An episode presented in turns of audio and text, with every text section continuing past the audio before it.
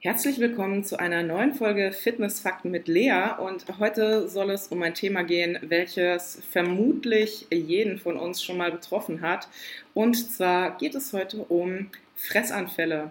Was ist eigentlich ein Fressanfall? Was unterscheidet einen Fressanfall von Binge-Eating und wie geht man damit um, wenn man sich gerade in einem befindet? Ähm, und natürlich auch, was kann man denn tun, um überhaupt nicht ähm, in die Situation zu kommen? Also wie kann man quasi präventiv schon verhindern, dass ähm, diese, diese extrem starken Gelüste, die wir sicherlich alle mehr oder weniger stark schon mal empfunden haben, dass die überhaupt erst auftreten?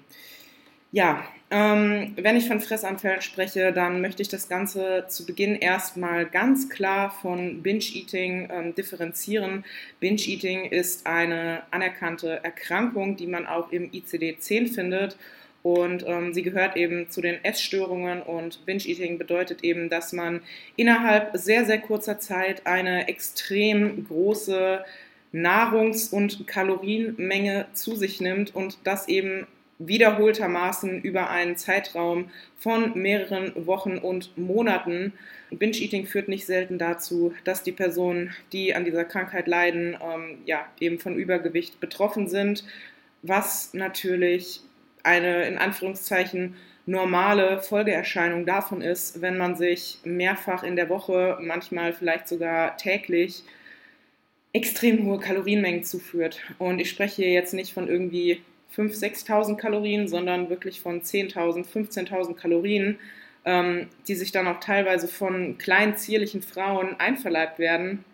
Und dass das natürlich zu Übergewicht führt, ist klar. Ein Fressanfall ähm, ist jetzt nichts Pathologisches, das heißt, es ist jetzt keine ernstzunehmende Erkrankung. Ein Fressanfall wird wahrscheinlich im Laufe des Lebens fast jeden Menschen irgendwann mal betreffen. Und es wird auch sicherlich Leute geben, die dazu neigen, öfter Fressanfälle zu haben. Aber auch wenn man öfter mal Fressanfälle hat, heißt es nicht direkt, dass man eine Binge-Eating-Erkrankung hat. Das ist auch kein Schwarz-Weiß-Gebilde. Das heißt, man kann nicht sagen, okay, ab dem Punkt ist es eine Krankheit und ab dem Punkt sind es einfach nur Fressanfälle. Das Ganze ist eher so ein fließender und schleichender Übergang. Aber ich denke, wo wir uns alle einig sind, ist, wenn ich sage, dass ähm, es ein ziemlich blödes Gefühl ist, einen Fressanfall zu haben, dass man sich danach ziemlich scheiße fühlt und ähm, dass es halt eigentlich eine ziemlich unnötige und doofe Angelegenheit ist.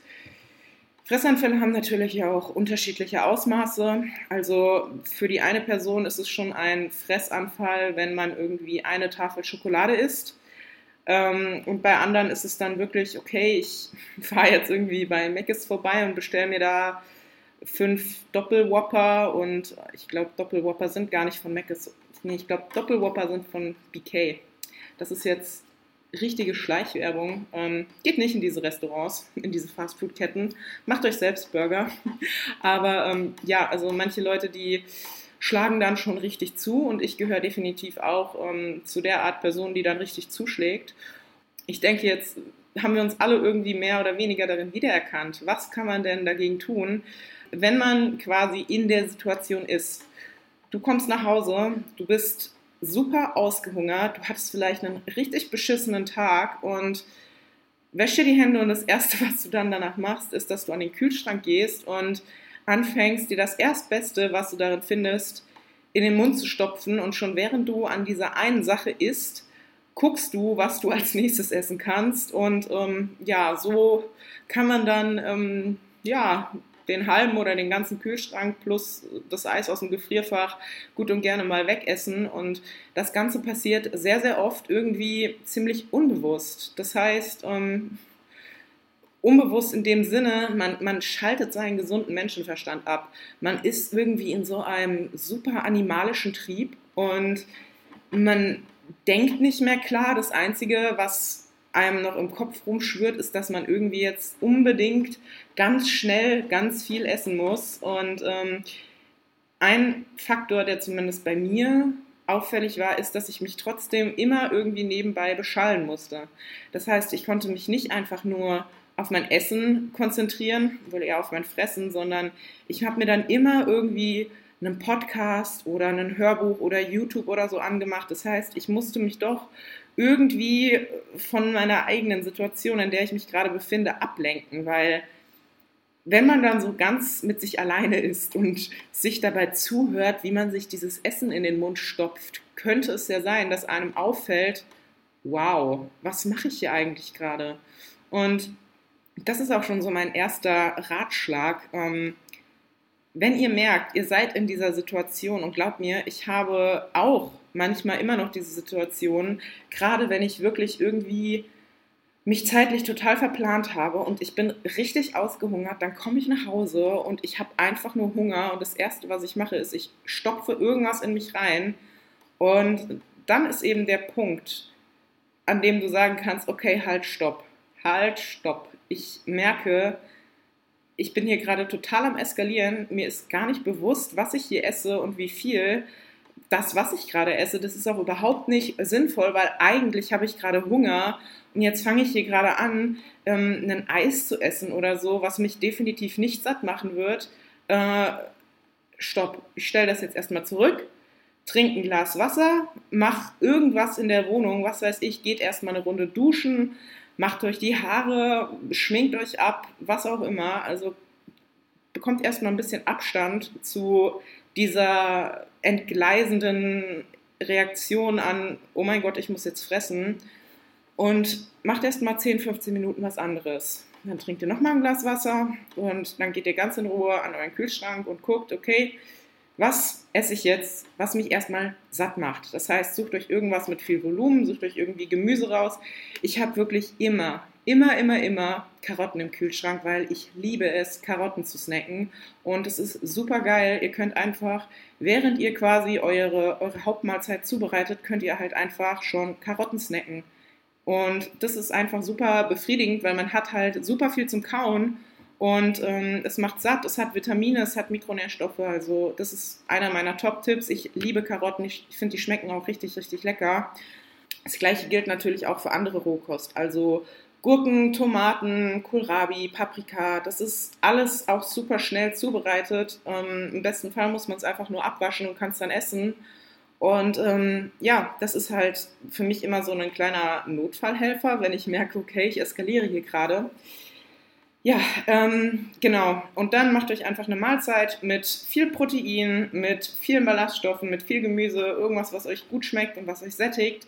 Und wenn ihr dann noch Lust habt, dann könnt ihr danach noch die Sache essen, ähm, auf die ihr in eurem Fressanfall so geil wart. Aber meistens ist es dann so, man denkt sich, ja, okay, also ich könnte das jetzt noch essen, aber ich brauche es jetzt nicht mehr unbedingt ja, das ist so mein Tipp, wie man sich am besten verhält, wenn man einen Fressanfall hat. Ja, was natürlich noch klüger ist, wenn man präventiv schon dafür sorgt, dass man gar nicht erst in diese Situation kommt, in der man einen Fressanfall hat. Ich weiß, man kann das nicht immer verhindern. Ähm, viele Leute sind auch so emotionale Esser, aber ich habe mal irgendwo, entweder habe ich diesen Spruch aus, aufgeschnappt oder ich habe ihn mir sogar selbst ausgedacht, aber ich glaube, ich habe ihn, hab ihn bestimmt irgendwo mal aufgeschnappt. Ähm, du, also wenn es um ich belohne mich zum Beispiel mit Essen geht. Also man hat irgendwas besonders gut gemacht, ihr habt eine besonders tolle Note in der Klausur oder irgendwas ist besonders gut gelaufen. Und dann neigt man ja zum Beispiel dazu, ähm, zu sagen, boah, jetzt komm, jetzt gehe ich nach Hause und heute gönne ich mir mal richtig weil ich will mich ja dafür belohnen, dass ich so toll bin und zur Belohnung ähm, esse ich heute einfach mal ganz, ganz, ganz viele Süßigkeiten oder ganz, ganz viel Eis. Und der Spruch, der jetzt kommt, der war für mich sehr, sehr augenöffnend. Ähm, du bist kein Hund, also musst du dich auch nicht mit Essen belohnen. Und das gilt auch für alle anderen Emotionen, also für Trauer, für Wut. Das heißt, ihr solltet auch nicht essen, wenn ihr traurig seid, um irgendwas zu kompensieren oder wenn ihr wütend seid. Und ganz schlimm ist natürlich auch aus Langeweile. Und all diese Emotionen, wenn man aus diesen Emotionen anfängt zu essen, ähm, können auch dazu führen, dass das Ganze eben in einem Fressanfall mündet. So, das heißt, ähm, präventiv schon dafür sorgen, dass ihr Essen nicht mit Emotionen verbindet und umgekehrt natürlich auch nicht. Ähm, Essen ist schön und Essen ist auch, hat auch einen sozialen Aspekt mit Freunden, aber ihr würdet sicherlich nicht, wenn ihr mit Freunden unterwegs seid und einen schönen Abend habt, im Restaurant anfangen, euch irgendwie zehn Teller zu bestellen, weil, ähm, ja, habe ich zumindest so noch nicht erlebt. Der nächste Punkt ist, ähm, wenn ihr lange unterwegs seid oder wenn ihr nicht wisst, ob ihr lange unterwegs seid. Ich weiß, es ist nervig, aber dann macht euch einfach ein bisschen Meal Prep. Ich bin überhaupt gar kein Meal Prep Fan. Ähm, und es muss auch gar nichts fancy abgefahrenes sein. Es kann tatsächlich einfach nur, wie ich eben schon gesagt habe, ein bisschen Rohkost sein. Man kann sich ein bisschen ähm, Proteinpulver und einen Shaker mitnehmen und kann dann notfalls unterwegs noch einen Shake trinken. Dann hat man ein bisschen Protein, das sättigt. Oder man kauft sich eben unterwegs irgendeinen proteinhaltigen Snack. Ähm, ich meine, das Einfachste sind zum Beispiel einfach gekochte Eier oder es gibt in jedem Supermarkt ähm, fertig gebratene Hähnchenbrust, bei der ich allerdings sagen muss, ich bin kein so großer Fan davon. Ich habe mal eine Weile sehr viel davon gegessen. Ähm, aber ich bin kein so großer Fan von krassem Billigfleisch. Allerdings muss ich auch wieder sagen, wenn es eine Ausnahme ist und wenn es eine Notsituation ist und ähm, wenn du quasi zwischen der Wahl stehst, okay, ähm, irgendwie, ich, ich habe jetzt übertrieben krassen Hunger und ich muss noch irgendwie zwei Stunden aushalten und ansonsten gehe ich zu Burger King aus einer Fresslust raus oder eskaliere zu Hause, naja, dann ist halt die Hähnchenbrust doch die bessere Wahl. Das heißt, seid vorbereitet, habt immer einen proteinhaltigen Snack dabei, habt immer ein bisschen Gemüse dabei, ein bisschen Rohkost. Das ist sowieso die aller, allerbeste Wahl. Und ähm, meistens kann man ja doch irgendwo bei einem Supermarkt mal vorbeigehen. Ich meine, so ein paar Karotten kann man sich überall kaufen und trinkt ausweichend, auch ganz, ganz wichtig. Ganz oft ist es auch nur so, ähm, dass wir dazu neigen, gerade wenn es um so Sachen geht wie Eis, ich bin so, wenn ich richtig durstig bin, dann habe ich Lust auf Eis. Und wenn ich dann was trinke, dann ist so, oh, jetzt habe ich auch gar keine Lust mehr auf Eis. Das heißt, irgendwie war ich einfach nur durstig. Und ähm, genau, ein anderer Punkt ist äh, grundsätzlich eine ausgewogene Ernährung. Viele Leute neigen halt dazu, in Extreme zu verfallen. Das heißt, man verbietet sich irgendwie radikal alle kohlenhydratreichen Lebensmittel somit fällt natürlich auch super viel weg, was äh, viel Volumen und viele Mikronährstoffe und viele Ballaststoffe hat. Und dann wundert man sich halt, dass man irgendwie unzufrieden ist und hungrig ist, weil auf einmal die Nahrungsmittelauswahl stark eingeschränkt ist. Und ähm, das andere Extrem wären dann eben extreme ähm, Low-Fat-Diäten, was auch gerade für Frauen hormonell problematisch ist. Und ähm, dann hast du eben hormonelle Störungen, was auch wieder zu Fressanfällen führen kann.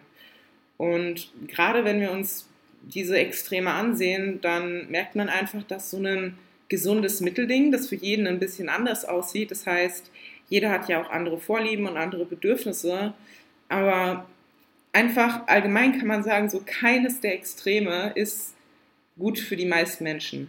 Für die meisten Menschen ist so ein gesunder Mittelweg das Richtige. Und deshalb probiert unterschiedliche Sachen aus. Das ist vollkommen legitim, aber nicht immer die extremste Form davon.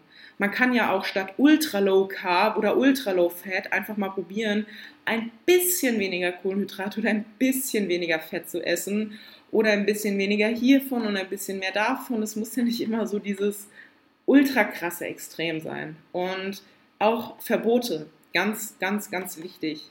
Wenn ich mit der Mentalität zum Beispiel in einen Minicut gehe und sage, ab morgen ist das und das und das verboten und ich darf das nicht mehr essen, dann könnt ihr euch sicher sein, dass ich noch an diesem Abend irgendwie oder an diesem Mittag einkaufen gehe, um diese Lebensmittel, die am kommenden Tag quasi verboten sind, in Massen zu fressen, was total dumm ist. Statt dass ich einfach sage, ey, ich kann auch diese Lebensmittel noch morgen essen, wenn ich will. Ich muss dann zwar ein bisschen darauf achten, dass ich nicht zu viel davon esse, ähm, weil das irgendwie sonst dann auf einmal maximal meine Kalorienbilanz sprengt oder weil ich irgendwie dann zu wenig Kalorien für andere Dinge offen habe und weil meine Diät dann halt einfach nicht läuft und ich auf Erhalt esse statt im Defizit, das wäre ein vernünftigerer Standpunkt und dann würde ich auch nicht abends da sitzen und würde mir irgendwie ähm, en masse das reinballern, was ich mir unnötigerweise verbiete. Ja, also ähm, abschließend an dieser Stelle, ich denke, wie gesagt, wir sind alle mehr oder weniger davon betroffen. Es ist auch nicht schlimm, man darf auch mal eskalieren. Und ähm, man sollte sowas auch nicht immer überanalysieren. Man sollte sich dafür auch jetzt nicht irgendwie übermäßig schämen oder abfacken. Wie gesagt, man fühlt sich danach meistens eh schon scheiße, weil man total vollgefressen ist und ähm, man ist dann so im Foodkoma und man will sich nicht mehr bewegen und man möchte einfach nur schlafen, aber einem ist heiß und das Herz schlägt so schnell. Das ist eigentlich schon Strafe genug. Am nächsten Tag sieht man meistens noch scheiße aus. Und ähm, so, dann nehmt es einfach so hin, wie es ist aber wenn es halt öfter passiert, dann analysiert euch einfach ein bisschen selbst, reflektiert ein bisschen euer Verhalten. Ähm, woran könnte es vielleicht liegen? Was könnte ich vielleicht ändern? Ähm, wie könnte ich präventiv dafür sorgen, dass es nicht mehr passiert? Und wenn es passiert, ähm, wie kann ich denn am besten den Umkehr Umkehrpunkt finden, bevor es zu schlimm wird? Genau. Ja, ähm, das war jetzt die Folge zu äh, Fressanfällen. Die war sehr, sehr oft gewünscht. Ich danke euch auch vielmals für das positive Feedback, sowohl auf meinem Instagram-Account als auch in den iTunes-Rezensionen. Ähm, ja, das freut mich sehr. Ich lese auch jede iTunes-Rezension. Und ähm, ich bin auch am Überlegen, ob ich eine E-Mail-Adresse für diesen Podcast einführe, an dem ihr mir Hörernachrichten schreiben könnt. Und ähm, dann könnte ich ja irgendwie immer am Ende jeder Folge eine oder zwei vorlesen und auf eure Fragen darin nochmal eingehen. Das, äh, ja, das werde ich mir noch überlegen. Ansonsten teilt diesen Podcast sehr, sehr gerne mit euren Freunden, vielleicht auch mit eurer Familie und ähm, schaut auf meinem Instagram-Account vorbei. Leonovs Lifting unterstrich official. Ich habe euch den ähm, Namen in den Show Notes verlinkt, genauso wie eine Infografik. Ich habe auf meinem Instagram-Account ähm, jetzt regelmäßig Infografiken, die ich selbst erstelle, mit ups, mit wissenschaftlich korrektem, ähm, informativen Content.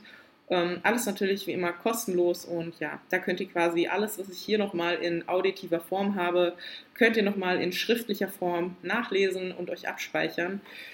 So, das war's von mir. Ähm, ich danke euch fürs Zuhören und wir hören uns wieder in der nächsten Folge. Ciao, Kakao.